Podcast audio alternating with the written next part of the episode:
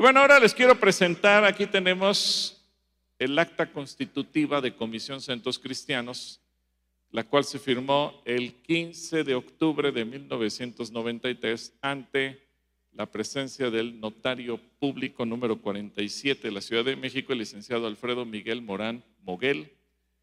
Y hoy tenemos el gusto de que Alfredo Miguel Morán Moguel, no solamente notario, sino también pastor, por cuanto ha sembrado muchas iglesias en diferentes partes del país, esté aquí con nosotros.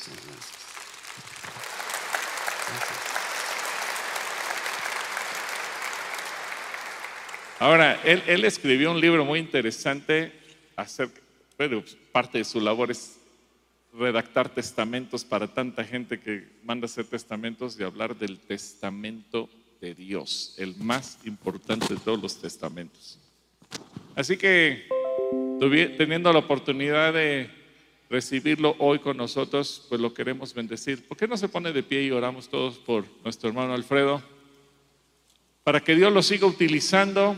Además, bueno, Dios lo ha llevado a levantar una organización que se llama Justicia y Paz, se está influyendo en diferentes esferas también del gobierno de nuestro país, de la política, pero sobre todo, lo que más me llama la atención es que siendo un hombre tan ocupado en, en cuestiones laborales, siendo notario público, atendiendo asambleas, reuniones, juntas etcétera, etcétera, todavía se dé el tiempo para establecer iglesias en diferentes lugares. Y eso nos habla de cómo Dios mira el corazón de cada uno de nosotros y, como una anécdota, la, constitución de Comisión Centros Cristianos en 1993, cuando estaba el hermano eh, Gonzalo Vega al frente, nuestro hermano Alfredo Miguel Morán Moguel fue la primera constitución de una asociación religiosa que se llevó a cabo en su notaría. Así que mira, ahora cuántos años después estamos aquí. Casi 30. Padre, yo te doy gracias por la vida de tu hijo. Yo lo bendigo y te doy gracias porque tú le has levantado para diferentes tareas y a través de su vida tú bendices a mucha gente, no solamente con su tarea diaria como notario, la cual es muy, muy importante, sino también a través de la iglesia y como un instrumento en tus manos para predicar tu palabra, para difundir el Evangelio. Y Dios, yo lo bendigo y pido que en todo momento tú lo prosperes a él, a su esposa, a sus hijos, a sus nietos, sobre toda la familia. Tú sigas manifestando bendición en abundancia. Y ahora Dios, oramos para que tú lo uses como instrumento en tus manos para que cada uno de los que estamos aquí o quienes están viendo este mensaje a través de cualquier medio, tu bendición sea sobre todos en el nombre de Jesús. Amén. Amén. Muchas gracias. muchas gracias. Es un privilegio. Tome su lugar, por favor. Y dejamos aquí al pastor notario hermano en Cristo. Pues aquí está la escritura constitutiva de la asociación que tuve a bien constituir como notario público el 15 de octubre de 1993. Y aquí estaba compareciendo ante mí para constituir la Comisión Centros Cristianos el hermano Gonzalo Vega Monroy, el hermano Alberto José Paz Peralta, y el hermano Francisco Cortés Gámez. Así que es un privilegio haber sido la primera constitución de, asociación religiosa que, que hice yo. Y para la gloria de Dios, cuando yo empecé a constituir este tipo de asociaciones, le dije al Señor, Señor, si, si para esto me hice notario, pues mi copa está rebosando. Pero resulta que el Señor ya nos tiene 30 años más acá sirviéndolo nuevamente. Amén. no solamente constituyendo iglesias en el papel, sino también en la práctica. Amén, así es. Amén. Dios les bendiga y los dejamos con nuestro hermano. Pues es un privilegio estar con ustedes, es un, honor, la verdad, eh, acompañarlos. Les decía yo al, al apóstol Gilberto Rocha que antes de que yo conociera de Cristo, me casé en una iglesia que se llama del Señor del Santo eh, eh, del Campo Florido, aquí en Satélite. Y entonces eso fue hace 38 años, 40 años. Y el cura alguna vez platicó de que veía en Calacuaya como que en las noches salía lumbre y que decían que se hacían muchos milagros. Y yo me quedé así como impactado. Yo no sabía de Cristo, todavía no había nacido de nuevo. Y le dije en mi ignorancia, ¿y por qué no va usted a ver? ¿Y por qué no se hace usted cristiano? Y me dijo el cura, porque me da miedo. Dice, no me vayan a lavar el cerebro. Si hubiera yo sabido desde aquel entonces, le hubiera dicho, es que es necesario que te lo laven porque lo tienes bien mugroso. Entonces tenían toda la idolatría que hoy siguen teniendo. Y bueno, yo en mi catolicismo, en algún tiempo empecé a tener mucho sufrimiento.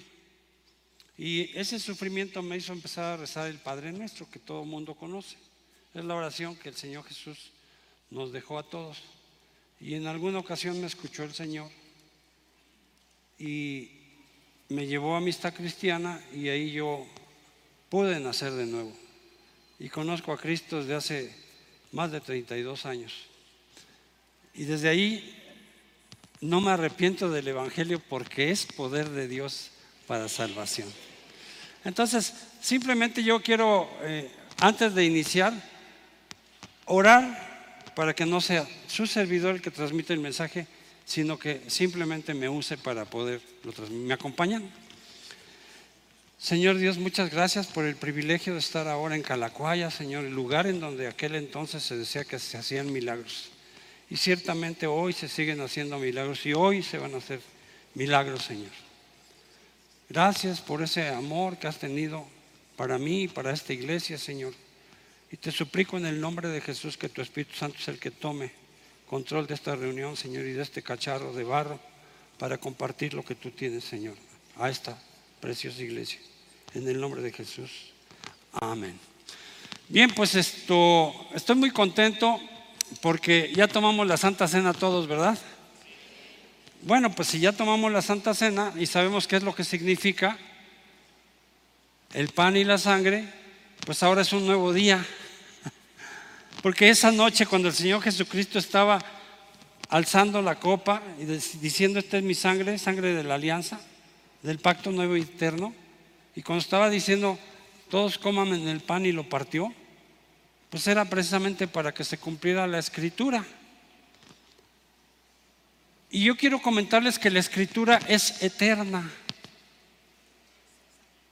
es presente, si es pasado y si es futuro, pero para los que estamos aquí es presente. La palabra de Dios es eterna. Y quiero comenzar cuando Juan el Bautista, allí en el capítulo 3 de Mateo, verso del 1 al 3, está bautizando a la gente y empieza a decir,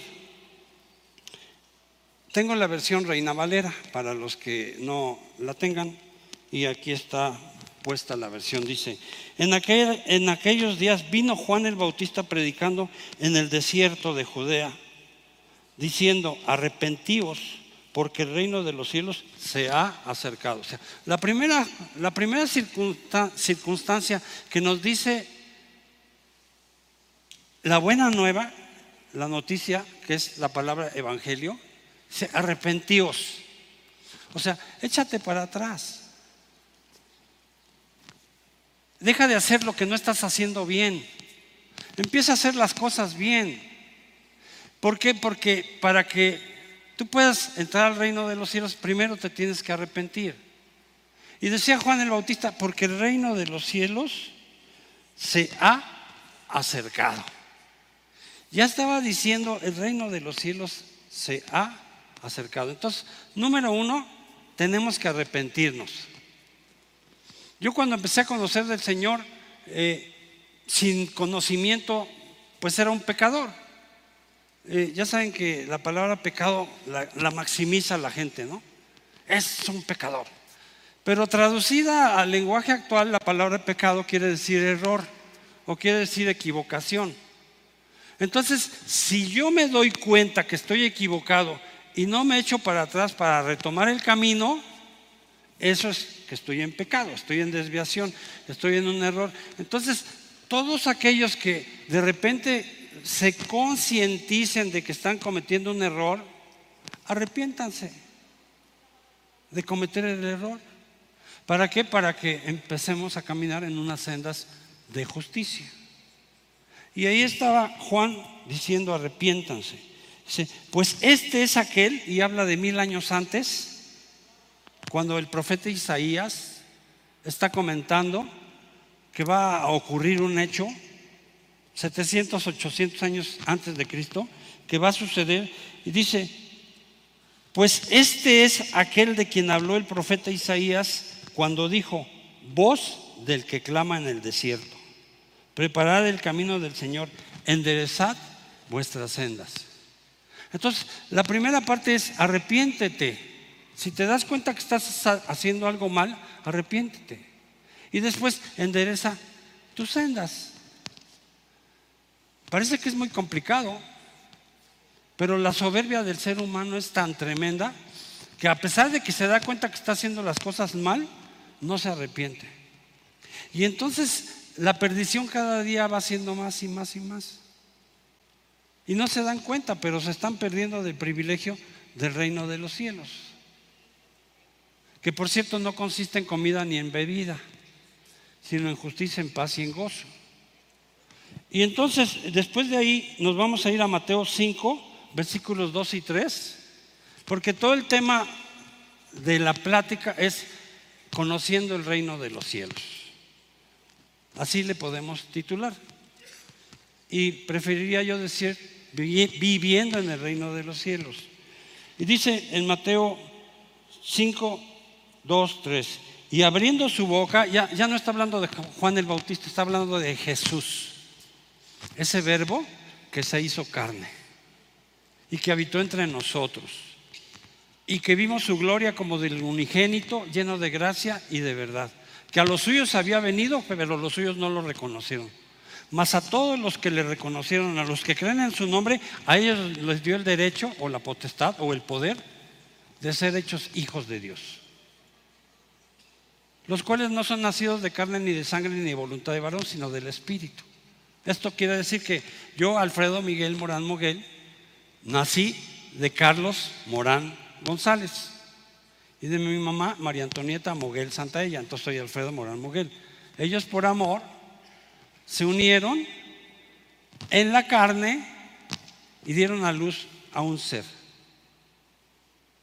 Y es 100% hombre y camina para la izquierda y camina para la derecha y se hace para atrás y se hace para adelante. Y soy hombre. Y nací de hombre, de carne y de sangre y de voluntad de varón. Pero hay una cosa muy importante. Para poder nacer del Espíritu, pues es necesario arrepentirnos y tomar unas nuevas sendas. Y entonces aquí precisamente dice Jesús ya, la palabra, ese verbo. Eh, y abriendo su boca, estamos ahí en precisamente las bienaventuranzas, les enseñaba diciendo, bienaventurados, que la palabra bienaventurado quiere decir qué felices o muy felices, bienaventurados los pobres, y hay que señalar muy bien, dice en espíritu, porque San Lucas o Lucas o Lucano que así se llamaba, que era un médico griego, llegó 100 días después de la crucifixión. Y a Lucas le pareció bien escribir un evangelio, una buena noticia, a un hombre que se llamaba Teófilo, y le dice, oh excelentísimo Teófilo, después de haber averiguado ciertamente las cosas que ocurrieron, entre nosotros, a mí también me ha parecido bien escribírtela por detalle. Y empieza a escribir que nació Jesús, etcétera, toda la historia del pueblo de Israel. Pero entonces aquí Lucas dijo, bienaventurados los pobres, ahí se quedó.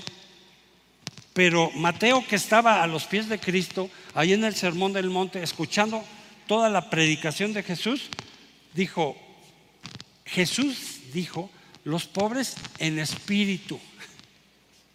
O sea, el pobre en espíritu es aquel que tiene la capacidad de decir, estoy equivocado, me voy a arrepentir.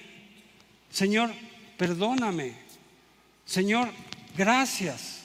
Señor, qué privilegio haber podido despertar hoy. Qué privilegio abrir mis ojos. Qué privilegio que pueda entrar a un baño y meterme a una regadera. Que pueda yo lavar mi cuerpo. Qué privilegio que tenga yo el desayuno en, mi mesa o que pueda yo tener una cocina, una estufa y poder hacer mis alimentos del día de hoy, mis alimentos físicos. Qué privilegio que pueda yo tener un trabajo, qué privilegio que pueda yo recibir un recurso de ese trabajo y qué privilegio doble poder dar. Porque más bienaventurado es dar que recibir. Y entonces ahí estaba el Señor Jesucristo diciendo, que bienaventurados, qué felices son los pobres en espíritu. ¿Por qué? A ver, repitan conmigo lo que dice ahí. ¿Por qué? Porque de ellos qué? ¿De ellos qué? Es. Porque Lucas, porque Juan el Bautista dijo, el reino de los cielos se ha acercado. Pero Cristo dice, es, es está hablando en presente. No dice será. O no dice fue. Dice, bienaventurados los pobres en espíritu porque de ellos es.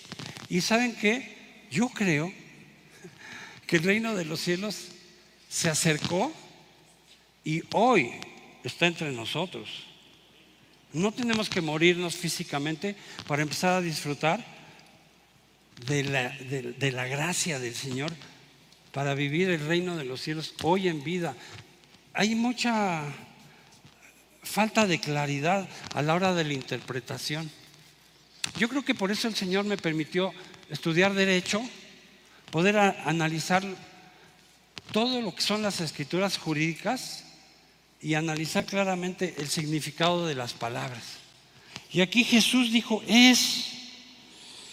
Y después de ahí me voy a ir a otra parte en donde en Lucas capítulo 17, versículo 21, nuevamente está Jesús, pero los, los sacerdotes de su época, que eran los estudiosos de las escrituras, escudriñaban las escrituras, pero tal vez no las entendían. Y entonces los fariseos le preguntan a Jesús, preguntando preguntado por los fariseos, ¿cuándo había de venir el reino de Dios? Les respondió y dijo, el reino de Dios no vendrá con advertencia, ni dirán, helo aquí o helo allá, porque he aquí, ¿qué? Lean conmigo. El reino de Dios está nuevamente en presente. Y por eso me encanta la escritura, porque la escritura es eterna. Por eso, por ejemplo, me encanta la escritura cuando en el Génesis, en el capítulo primero, dice, en el principio creó Dios los cielos y la tierra. Y la tierra estaba desordenada y vacía. Y el Espíritu de Dios se movía sobre, sobre la faz del abismo y dijo Dios, en presente, dijo, sea la luz. Y fue la luz. Y esto de que la palabra de Dios es eterna me encanta porque hoy mismo la estamos viviendo. O sea, a mí no me interesa verdaderamente si la tierra tiene 20 mil años o si la tierra tiene 10 mil años o 5 mil. Hay, hay, hay hombres que con una situación científica que dicen el carbono 14, dicen pues que la tierra tenía ya 20 mil años. No sé. La verdad que no me preocupa, eso lo sabe Dios. Y para mí es suficiente. Porque hay que ser como niños para heredar el reino de los cielos. Y me acuerdo cuando mi papá me llevaba a pasear alguna vez, me agarraba de la mano y entonces me llevaba y nos subíamos a un camión y íbamos a Chapultepec y en Chapultepec jugábamos y ahí eh, íbamos al zoológico y nos subíamos a las lanchas a remar en fin. Pero yo no sabía si mi papá tenía o no dinero. Simplemente yo tenía fe, me agarraba de las manos y me llevaba para donde él quería. Y así es con el Señor. Si tú tienes fe, el Señor te va conduciendo durante tu vida y te va llevando cuando le das lugar verdaderamente de triunfo en triunfo y de victoria en victoria. Yo lo he probado. Y aparte soy notario público y no me pueden decir que no, y es más, doy fe. es más, soy el único notario, creo yo, en México que da fe espiritual, de que hay un nuevo nacimiento. Y gloria a Dios, porque damos fe terrenal y damos fe espiritual. Y entonces, volviendo al tema, dice, el reino, eh, porque aquí el reino de Dios está entre vosotros. Y pasamos por un viaje que los invito a andar conmigo. Y entonces cuando estaba ahí eh, el Padre Eterno diciendo, sea la luz, y fue la luz, wow, de repente se, se quitan las tinieblas. Y cuando tú estás como en el Génesis, porque cuando el Señor habla del mundo también está hablando de ti, es cuando tu vida estaba desordenada, o sea, fuera de orden y estaba vacía. ¿A cuánto les ha pasado que antes de llegar a Cristo estaban como fuera de orden, no sabían como para dónde caminar, andaban como en tinieblas y, estaban vacíos, sentían un hueco ahí, un, no sé, algo pasaba, pero no nos sentíamos a gusto. ¿A, cuántos le pasó eso? A ver, que alce la mano conmigo. A la mayoría. Porque cuando estábamos en angustia, en desesperación, en soledad, en tristeza, buscábamos algo. Y de repente Dios tuvo misericordia. Y eso es cuando yo digo, el mundo soy yo. La palabra de Dios es eterna, pero la palabra de Dios también es práctica. Y el reino de Dios está hoy entre nosotros. Algunos todavía no lo tienen en su, en su, conciencia. Otros a lo mejor ya se están durmiendo. Lo tendrán más adelante. Pero bueno, ahí está para todos los que lo quieran. Porque el Espíritu de Dios es vivo y es eficaz. Y luego nos vamos a ir a Romanos 14. Pero antes de eso, permítanme decirles un texto que no, que no puse aquí. Dos mil años después, o tres mil años después, o cuatro mil años después, hay quienes dicen que fueron hace cuatro mil años lo del Antiguo Testamento, y hay quienes dicen que dos mil años. Los que sean, no me interesa. La verdad es que esa es cuestión de historia y a mí me gusta la practicidad de la Biblia y la practicidad del Espíritu Santo. Pero entonces cuando dijo Dios sea la luz, fue la luz.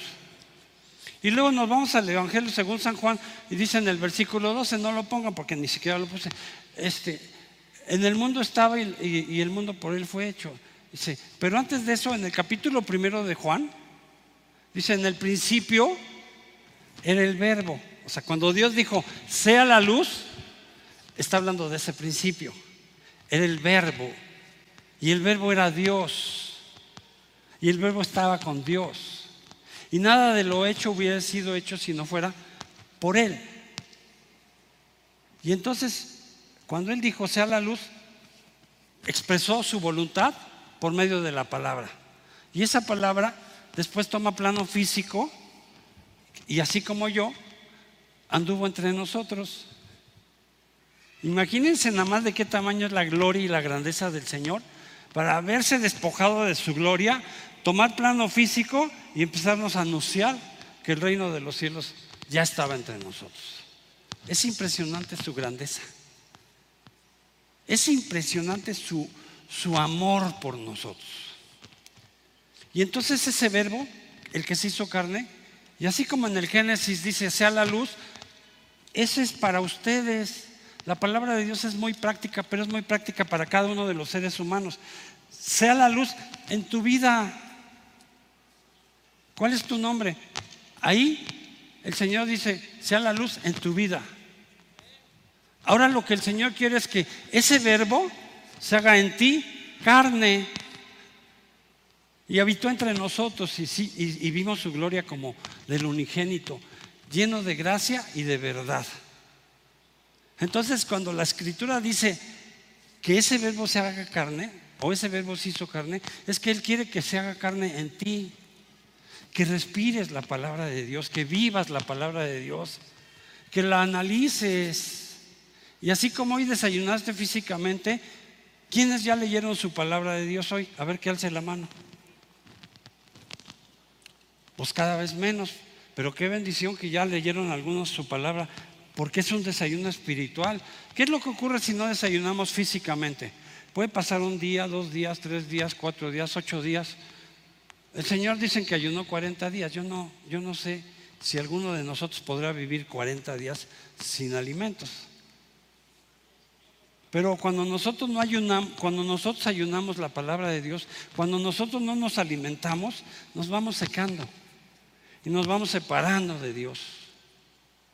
Y es muy importante que tengamos ese alimento. Así como yo tuve que alimentarme en el alma y estudié la primaria, estudié la secundaria, estudié la preparatoria, estudié la carrera de Derecho en la Facultad de la Universidad Nacional Autónoma de México y después me preparé para hacerme notario y gané un examen de oposición, alimenté mi alma. Entonces nosotros somos tres partes. Somos cuerpo y este cuerpo es un instrumento por el que me puedo mover en la tierra. Es un plano primario. Tengo el otro que es en el alma y tengo que empezar a tener más conocimiento cada vez. Entre más pueda yo tener conocimientos, es bueno. Y tenemos la tercera parte que es la espiritual. Esa nos las enseña el Señor Jesús a través de la palabra. Entonces tenemos que irnos alimentando en las tres partes. Somos trinos, así como es el Padre, y así como es el Hijo, y así como es el Espíritu, pues nosotros somos trinos. Y ahora está operando en la tierra el Espíritu. Tomamos la Santa Cena hace ratito y era precisamente para que pudiéramos nosotros disfrutar del reino de los cielos, a los que nos arrepintiéramos. Y que pudiéramos avanzar conforme a, la voluntad de Dios buena, agradable y perfecta. Y tenemos que ser claros, la palabra de Dios es eterna y es presente. Entonces cuando el Señor Jesús dice que el reino de los cielos está entre ustedes, yo lo creo. Ahora, ¿qué falta? Falta que físicamente yo deje la tierra y eso se le llama muerte. Decía el apóstol Pablo, decir, no sé qué hacer, porque para mí el vivir es Cristo y el morir es ganancia. Pero estoy puesto en estrecho, si me tengo que quedar por ustedes para compartirles, pues eso es bueno, pero también el morir pues es, es mejor porque ya voy a estar con el Señor. Entonces, no hay que buscar la muerte, el tiempo de nuestra vida la tiene en sus manos el Señor. Y Él sabrá cuándo y por qué y para qué. Y luego a veces a mí me dice la gente, es que hay que orar para que se sane. Y a veces me pregunto, y bueno, ¿no será más sano el dejar el cuerpo físico? ¿No estaremos ya en el reino de los cielos con el Señor? ¿Le creemos al Señor? ¿No le creemos al Señor? Dice el Señor Jesús en el capítulo 17 del Evangelio según San Juan, todavía no, no, no, no lo puse tampoco. Dice, Padre, no te pido que los quites del mundo sino que los guardes del mal. ¿Por qué? ¿Alguien sabe por qué? Porque dice, porque no son del mundo. Esto quiere decir que todos nos vamos a morir, porque no somos del mundo. No son del mundo, como tampoco yo soy del mundo. Y yo quiero, Señor, que con aquella gloria que estuve contigo antes de que el mundo fuese, y cuando digo mundo, me refiero a Alfredo, ahí ponle tu nombre, cuando la escritura diga el mundo, ponle tu nombre, cuando la escritura diga la tierra, ponle tu nombre, y vive tu presente. Dice, los que tú me diste, tuyos eran, habla de una preexistencia, y me los diste, y ahora voy a ti, oh Padre, y voy a estar con aquella gloria que estuve contigo antes de que el mundo fuese. Y quiero que ellos estén conmigo. Yo les he dado tu palabra a conocer y ellos la recibieron. Entonces es muy bonito el poder tener claridad de que ya estamos en el reino de los cielos, que el reino de los cielos no, no solo se acercó, sino está entre nosotros. ¿Entre quiénes? Entre los nacidos de nuevo. Había un hombre que era Nicodemo, que era un sacerdote, uno de los fariseos, y llega con Jesús de noche y le, y le dice, Señor, sabemos que tú vienes de Dios, porque las cosas que tú haces no las haría cualquiera. Eso está en, el capítulo 3 de Juan. Y viene la plática entre Nicodemo y, Jesús. Y le dice, en verdad te digo que es necesario que nazcas de nuevo para que puedas ver el reino de los cielos. Y entonces Nicodemo, que era un sacerdote muy conocedor, le dice, ¿cómo es eso, Señor? ¿Que tengo que volverme a meter al vientre de mi madre y nacer de nuevo? Ya era un hombre como de 80 años. Era conocedor de las leyes. Y Jesús le dice, ¿cómo siendo tú maestro me vienes a preguntar esto a mí? en verdad te digo que el viento sopla del oeste al, al, este o del norte al sur y nadie sabe ni de dónde viene ni a dónde va. Así es el Espíritu. En verdad, en verdad te digo que el que no nace de nuevo del agua, y déjenme tomarme un traguito del agua, porque nos secamos si no tomamos agua, agua de vida, y del Espíritu, no puede entrar. La primera parte le dice Jesús, el que no nace de nuevo no puede ver. Hay quien nace de nuevo y ve, y el reino de los cielos. Y estaba yo compartiéndole a un joven, no, pero dice, déjame, al fin que estoy joven, me puedo destrampar un ratito más. no pasa nada, le dije. Sí, pero te vas a desviar. Y después a lo mejor te puedes arrepentir. Y a lo mejor no te da tiempo de arrepentirte porque te puedes morir si sigues en tus rebeldías. Te estaba drogando mucho. Pero al final del día, el Señor hará lo que quiera con él. Ya le predicamos la semilla, la semilla ahí cayó en su corazón, ojalá que pueda dar fruto. Pero entonces, ¿qué pasa con Nicodemo? Era maestro de la ley.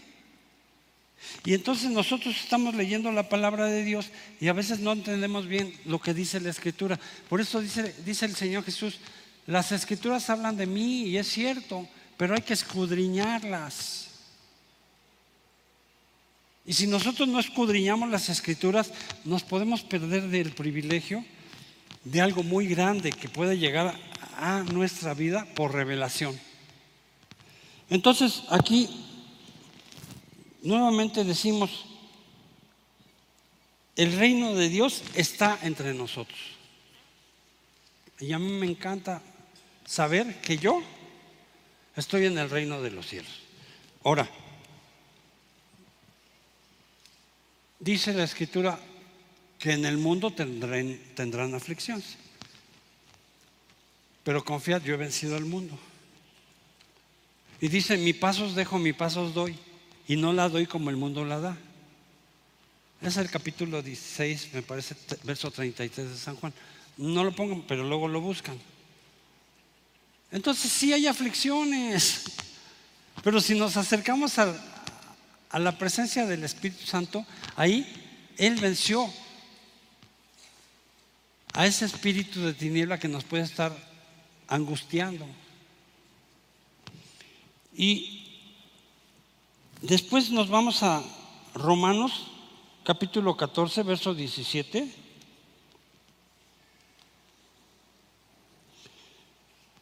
Y dice, porque el reino de Dios no es comida ni bebida. O sea, hoy, hoy desayuné, de veras se los digo, la mejor baguette que he comido en mi vida, aquí en, la cocina aquí de, de este centro cristiano. Pero es comida y es bebida, eso viene para mi cuerpo físico. Para mi alma viene cualquier texto que tuve yo que haber leído mi mente. pero para el espíritu esta es la palabra. Y entonces dice, el reino de Dios no es comida ni bebida, sino que justicia, paz y gozo. ¿En dónde? En el Espíritu Santo. Entonces el Señor Jesús orando dice, no los voy a dejar huérfanos, les enviaré otro consolador que esté con ustedes hasta el fin del mundo. Y entonces viene el día de Pentecostés y baja el Espíritu Santo y desde entonces está aquí, invitándole a toda la gente que quiera a subirse al reino de los cielos, que no es comida ni es bebida, sino que es justicia. ¿Cómo anda la justicia en tu vida? Porque aquí a, Dios no le importa lo que pase en la calle ni con el de enfrente, porque incluso la escritura dice, no juzgues para que no seas juzgado. Entonces, no nos toca a nosotros juzgar, porque el juez es Él. Lo que nos toca es hacer nuestra vida bien. Entonces, ¿cómo está la justicia en tu vida? O sea, la justicia es rectitud. La justicia es verdad. La justicia es luz. Pero ¿qué es lo que ocurre cuando nos desviamos un poquito? Que si voy manejando y me paso un alto, ¿por qué no me desperté temprano para no pasarme el alto? Porque si me paso el alto está en rojo y entonces resulta que se cruza una persona y la atropello, ah, entonces ya estoy en un pecado, o sea, ya cometí un error. Por pasarme un alto y no respetar la autoridad terrenal, que nomás era un foco rojo, atropelló a una persona. La persona pudo o no haber perdido la vida. Y yo puedo o no perder la libertad por cometer un error, por cometer un pecado. Ay, un pecadito, nomás me voy a pasar el alto, se me hace un poco tarde. ¿Cómo está tu vida? En justicia. Entonces es en donde dice la escritura, enderezar las sendas, bosque clava en el desierto abran camino. Y entonces esto es lo que el Señor Jesús nos quiere enseñar. Que enderecemos nuestros pasos, que enderecemos nuestros caminos, que hagamos justicia. ¿Cómo estás con tus hijos en la educación? ¿Los mandas a la escuela para que se instruyan? ¿O no? ¿Procuras el, alimento para los hijos? ¿O si eres hijo, cómo estás? ¿Cómo estás con tus papás? ¿Les das el, lugar de respeto que merecen? Entonces, ahí es en donde tenemos que trabajar con la justicia para adentro, para nosotros. Entonces dice, es justicia, es paz. ¿No tienes paz? Si el Señor Jesús es el príncipe de paz. Ese príncipe te ha conquistado. A ver, ¿a cuántos ha conquistado ese príncipe paz que es Cristo? Bueno, los que todavía no alzan la mano todavía no los conquista. Hay que pedir por ellos. Pero los que sí, ya están precisamente con ese príncipe de paz. Y como decía yo, en el mundo tendrán aflicciones, pero confiemos, yo he vencido al mundo, dice el Señor Jesús. ¿Cuántas aflicciones he tenido? Yo, miren, como notario llevo 32 años. Yo me hice notario el día 27 de noviembre de 1990. Estamos en el, este, ya se me va, ya se me va la memoria, estamos en el 2023. O sea, me, me hice notario hace, en noviembre 27 cumplo 33 años. La edad de Cristo, gloria a Dios, a lo mejor ya me va a llevar el Señor. Y estoy en paz. Entonces, fíjense, hace 33 años, yo llevo más de 80 mil escrituras hechas. Una de ellas es la constitución de, este precioso grupo, de esta preciosa asociación. Y he, tenido, he escuchado más de 80 mil problemas y quejas de personas de que si se murió mi papá, se murió mi mamá, que si necesito este poder, que salgo al extranjero, que, no, que ya pagué mi hipoteca, que y llegan afligidas a la, oficina. Y yo primero oro por ellos, porque dice la escritura que estemos orando sin cesar. Y yo soy un creyente de la escritura y si la escritura dice orad sin cesar, pues yo estoy orando sin cesar. En el momento que me despierto y abro los ojos, Señor, muchas gracias por este privilegio. ¿no? En el momento que atiendo a una persona, Señor, ilumíname para que le pueda dar el consejo adecuado. Pues sí tengo mucho conocimiento, pero en una vez se me olvida y ya no le voy a dar el consejo adecuado.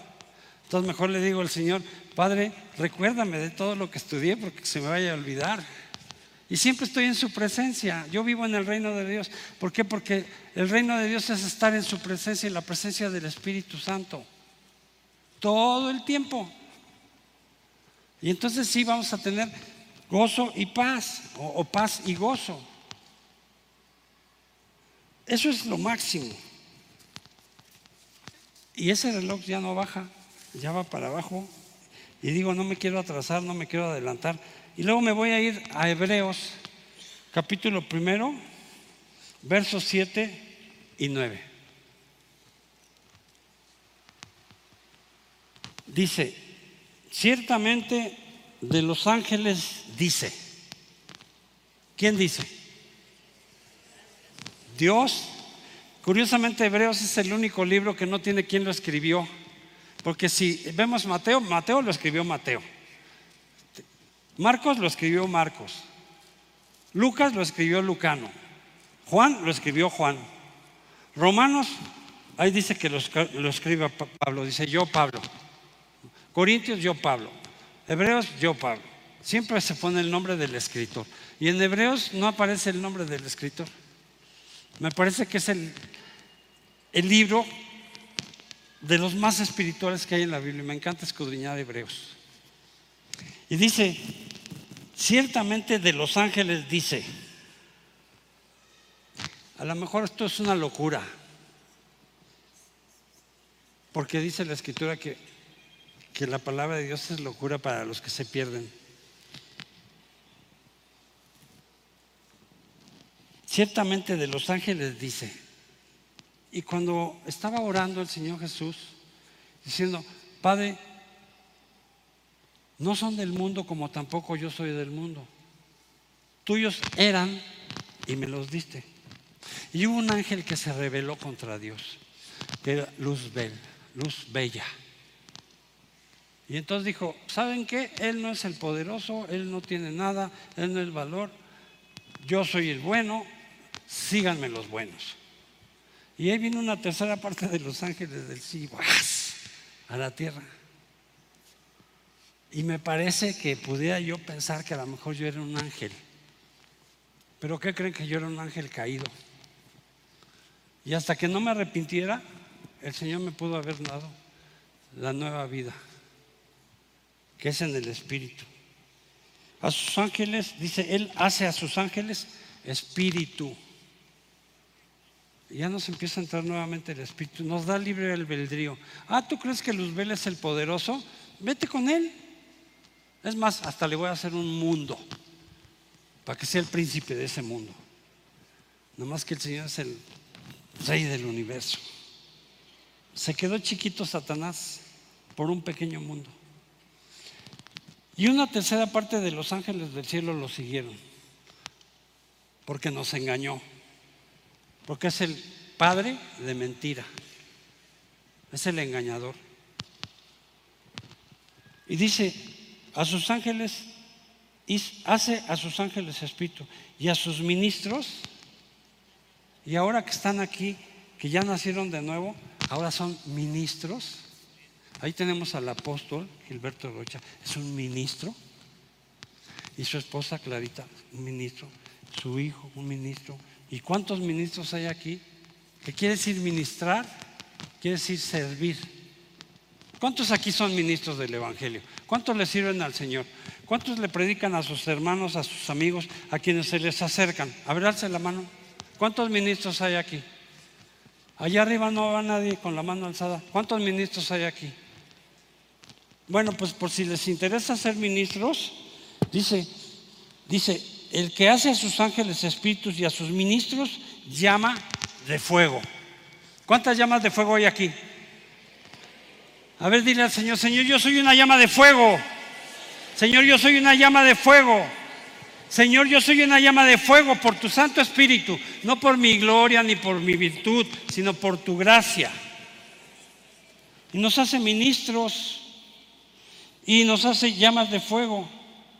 Y luego dice, más del Hijo, o sea, de aquel que se despojó de su gloria, que estaba en la eternidad y que sigue hasta la eternidad y que está en su en este momento presente aquí, que es el Espíritu Santo, el Espíritu de verdad, dice, dice, más del Hijo, dice, tu trono, oh Dios, o sea, habla de el trono de Él, el trono del Hijo, tu trono, oh Dios, y le dice Dios.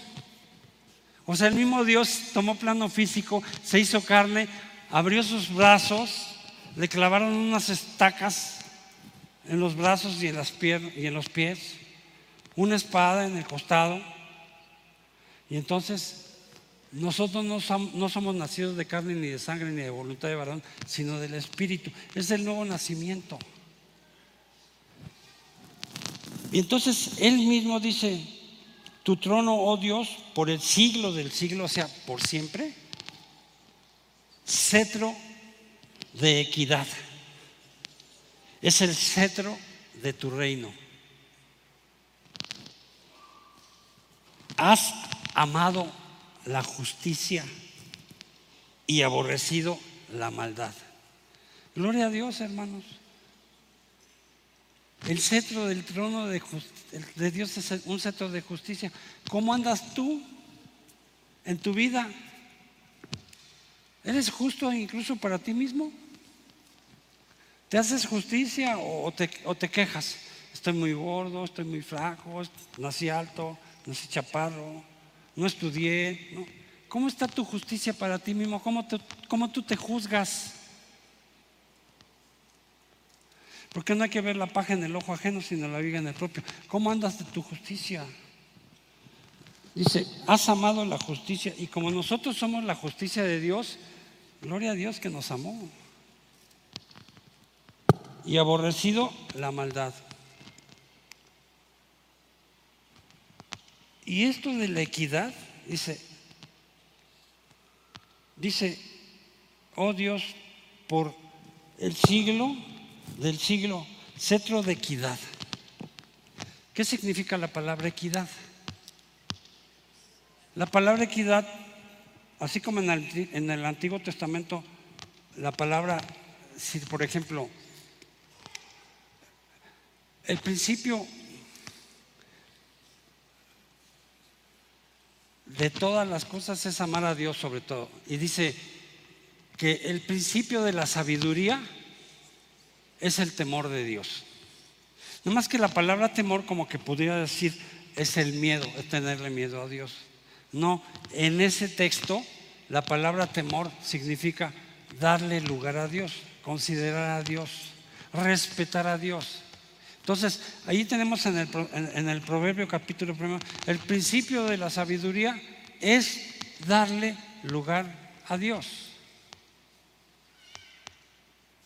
No es temor, no es tenerle miedo, es darle lugar. Lo mismo, el cetro de equidad, la palabra equidad la podemos interpretar de varias formas. La palabra equidad, primero, significa igualdad.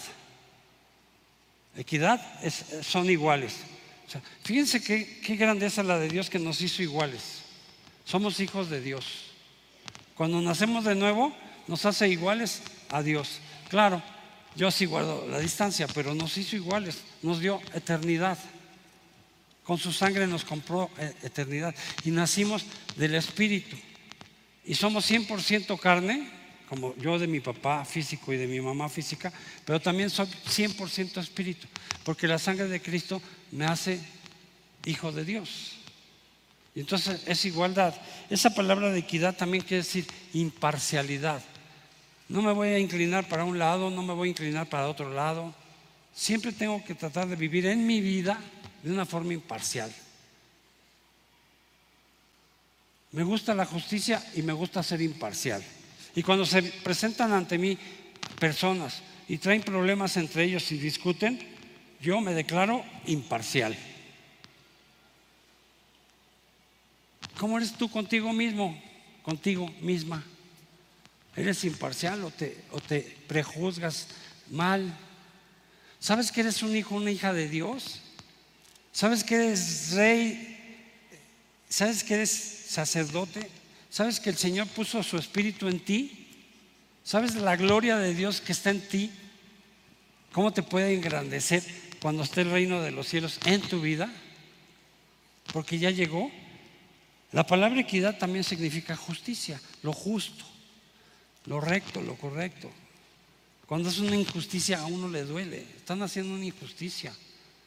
Como ahora que estaban allá en Washington, que querían que se aprobara que los niños este, desde la pequeñez pudieran tomar su camino de, de la situación sexual. Todavía están inconscientes. No hay justicia. Y los que gobiernan esta tierra, como están bajo el principado de las tinieblas, bajo el mando del el engañador, pues están gobernando.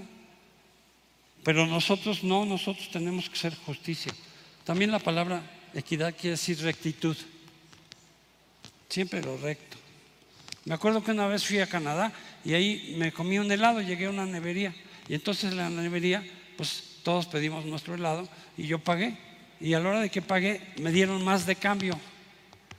Y yo pude haberme quedado con el dinero. Pero entonces le regresé lo que me había dado de más. El Señor me dice, wow, nunca me había pasado esto. Entonces nosotros tenemos que ser rectos, derechos, no desviarnos ni a derecha ni a izquierda, sino ir por el camino recto. También la palabra equidad significa objetividad. ¿Cómo ando? ¿Estoy bien? ¿Estoy mal? Tengo que enderezar mis sendas, mis caminos, tengo que ser objetivo. En este lugar me encuentro, pero quiero ir acá. Entonces, tener claridad para dónde voy. Y el Señor te muestra el camino en la parte espiritual. El libro es espiritual. Pero en la parte material tú tienes que tomar decisiones y siempre tomarlas de una manera objetiva, de una manera justa, de una manera equitativa, de una manera verdadera. ¿Para dónde voy? ¿En dónde me encuentro? También significa ecuanimidad. Cuando empiezas a perder un poco el equilibrio, ecuánime, compórtate ecuánime. Esa palabra también significa moderación, sin, alta, sin, sin altanería, sin alterarse, moderado, tranquilo. Y yo no tengo ninguna duda que el reino de los cielos está en mí. Y yo estoy seguro que puede estar en ustedes. Y si me voy a Gálatas capítulo 5, verso 22, y ya con esto concluyo. Esa sí, si la pueden poner, me encantaría. Y si no, yo aquí la leo. Dice en Gálatas capítulo 5, versos 22 y 23.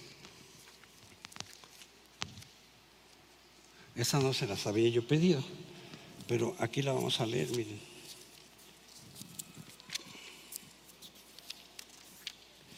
Cinco.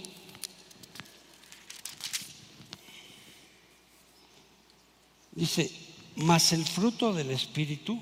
Pero antes de eso voy a ir el versículo 21 dice, envidias, homicidios, borracheras, orgías y cosas semejantes a estas, acerca de las cuales os amonesto, como ya os lo he dicho antes, que los que practican tales cosas no heredarán el reino de Dios, no heredarán. Dice, mas el fruto del Espíritu, o sea, los que se van a heredar el reino de Dios, es amor, es gozo, es paz, es paciencia, es benignidad, es bondad es mansedumbre, es templanza. Dice, contra tales cosas no hay ley. Hay que trabajar para que esté dentro de nosotros, en nuestras vidas, el fruto del Espíritu. Y el reino de los cielos vive en ti. Y está en ti. Y tienes que creerlo para poder empezar.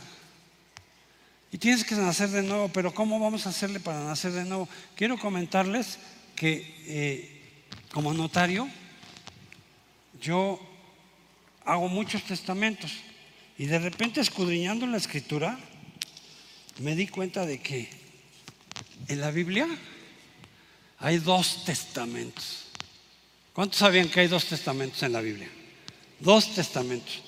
Ahora, como jurista, yo les voy a decir que cuando se hace otro testamento, el anterior ya no vale. Pero para que el testamento valga tiene que haber muerte del testador. ¿Cómo, ¿Cómo íbamos a poder recibir el Antiguo Testamento si Dios no había muerto? Si Dios no había tomado plano físico. Y entonces cuando Dios toma plano físico en la persona de Jesucristo, ahora sí nos enseña cuál es el reino de los cielos, nos indica su camino y entonces se entrega su sangre. Y ahora sí muere. Y entonces eso está en Hebreos capítulo 9, por ahí del verso 17. Dice que sin, muerte del testador el testamento no tiene ninguna validez. Hebreos capítulo 9. Y entonces, cuando el Señor muere, ahora sí tenemos derecho a la herencia. Antes no tenían derecho a la herencia. Los judíos siguen esperando al Mesías. Todavía no reciben la herencia. Pero los que creemos en Jesucristo tenemos ya la herencia. ¿Cuál es la herencia? El nuevo nacimiento. Y si ya tenemos el nuevo nacimiento, podemos verlo. Pero si lo queremos, podemos entrar. Y si entramos, entonces el fruto del Espíritu está en nosotros. Y tenemos que ir creciendo en el fruto del Espíritu. Tienes que ir creciendo en paciencia. La máxima expresión del amor de Dios es cuando estaba en la cruz y ve todo el pueblo ahí condenándole. Ah, si eres hijo de Dios, bájate de la cruz. Y Jesús alza los ojos y dice, Padre, perdónalos porque no saben lo que hacen. Y entregó su sangre por nosotros. ¿Quién lo cree? ¿Quién cree que la sangre de Jesús fue entregada por, por ustedes? Pues vamos a orar y vamos a darle gracias a Dios para poder empezar a pedirle al Espíritu Santo que los que no han nacido de nuevo hoy aquí empiecen a nacer de nuevo. ¿Quién tiene la certeza de que ya nació de nuevo? Alza, alce la mano. Bajen las manos. ¿Quién no sabe si ya nació de nuevo? El que no sabe si ya nació de nuevo, alce la mano, por favor. No te avergüences de alzar la mano. Jesús alzó las dos manos por ti. Y su sangre derramada en esa cruz es para el día de hoy, para ti. Porque la palabra de Dios es eterna. ¿Quién no tiene la certeza de haber alzado, de haber nacido de nuevo? ¿Quién no la tiene? Vamos a orar por ustedes. El que no tenga la certeza, alce su mano, por favor. Te veo. Qué bendición que tú tengas ese valor para decir que todavía no sabes si naces de nuevo. Yo no sé, apóstol, si se hace venir a la gente aquí al frente o si desde sus lugares los que no estén seguros de su nuevo nacimiento pasen al frente, porque vamos a hacer una oración por ustedes. Y hoy el reino de los cielos estará en ustedes, como que lo firma el Espíritu Santo, como que lo firma el Espíritu de verdad, como que lo firma aquel que dijo, Abba Padre, papito, aquí estoy. Vengan aquí al frente todos los que no tienen la certeza de su nuevo nacimiento, porque vamos a orar por ellos. No te dilates, no te dilates. El Señor está con nosotros, el Señor está aquí. Dice la Escritura que donde están dos o más en su nombre, allí estará Él y aquí estamos más de dos. Gloria a Dios por su valentía. Gloria a Dios porque no se avergüenzan. Porque Cristo no se avergonzó de entregar su sangre por nosotros. Ahí vienen más bajando. Vamos a esperar un poco de tiempo para que nos acompañen todos los que no tienen la certeza y que hoy mismo van a poder saber que el reino de los cielos ya está en ustedes, que la justicia de Dios va a vivir en ustedes, que ustedes van a ser llamas de fuego para compartir el Evangelio a otras personas más. Gloria a Dios por su, por su grandeza, por su bendición, por el privilegio tan grande que tenemos de poder ser llamados hijos de Dios, los cuales no fuimos nacidos de sangre ni de carne ni de voluntad de varón, sino del Espíritu. De ese nacimiento te estoy hablando el día de hoy. Gloria a Dios.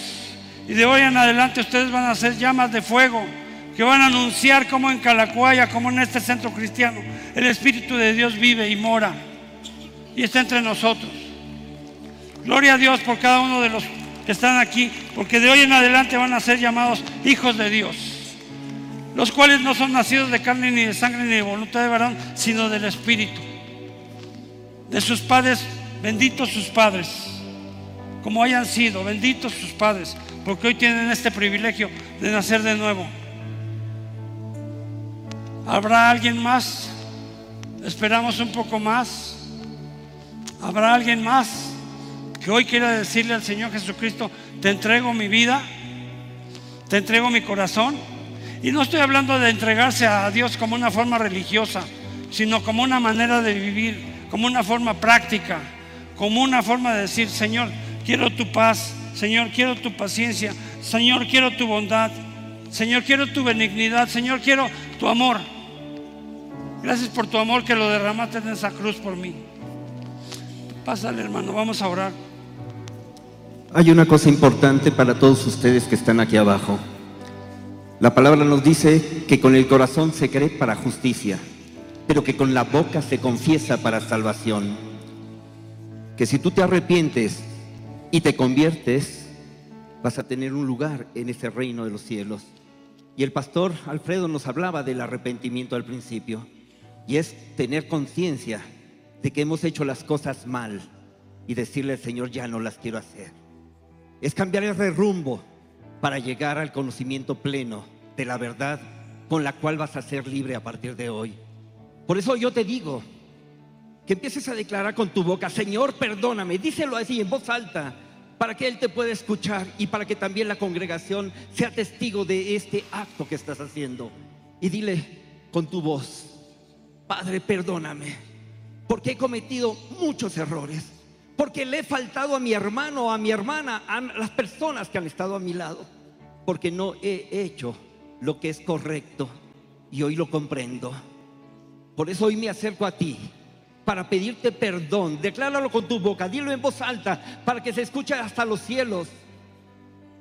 Dile, hoy quiero pedirte perdón para poder estar a tu lado, para poder vivir en toda verdad con la cual voy a ser libre para estar contigo en el reino de los cielos, para disfrutar de esta vida que me das y poder mostrarle al mundo tu amor. Dile, perdóname, Señor. Levanta tus manos y dile, perdóname, Señor. Aquí está tu hijo, aquí está tu hija. Dile a ese Señor, perdóname. Perdóname por todo lo que he hecho. Y así, el Padre que está en los cielos está escuchándote a ti está viendo tu corazón. Y dile, Señor, a partir de hoy quiero vivir de una forma diferente. Quiero ser una persona digna de ser llamado tu hijo y poder mostrarles que existes tú y que tú eres más grande que cualquier otra cosa que puede existir en el mundo. En el nombre de Jesús, yo lo confieso como mi Señor. A Jesús, a mi Salvador al que dio su vida por mí en esa cruz del Calvario, como mi Señor y como mi único Salvador. A Él es la gloria, la honra y la alabanza por los siglos de los siglos. Amén y amén. ¿Por qué no le das un fuerte aplauso, iglesia, por este remanente del pueblo de Israel que hoy se ha atrevido a confesar con su boca su pecado, pero a poder entrar al reino de los cielos que hoy se nos ha mostrado en este lugar? Si tú volteas para atrás un momento y ves a, la gran congregación, voltea, voltea para atrás. Hay una persona atrás de ti que te quiere dar un abrazo, que te quiere recibir en esta casa y que quiere hacer que tú sientas que eres parte ahora del reino de los cielos y que hoy inicia un nuevo caminar. Y vamos a pasar, si gustan acompañarnos aquí a mano, a mi mano izquierda.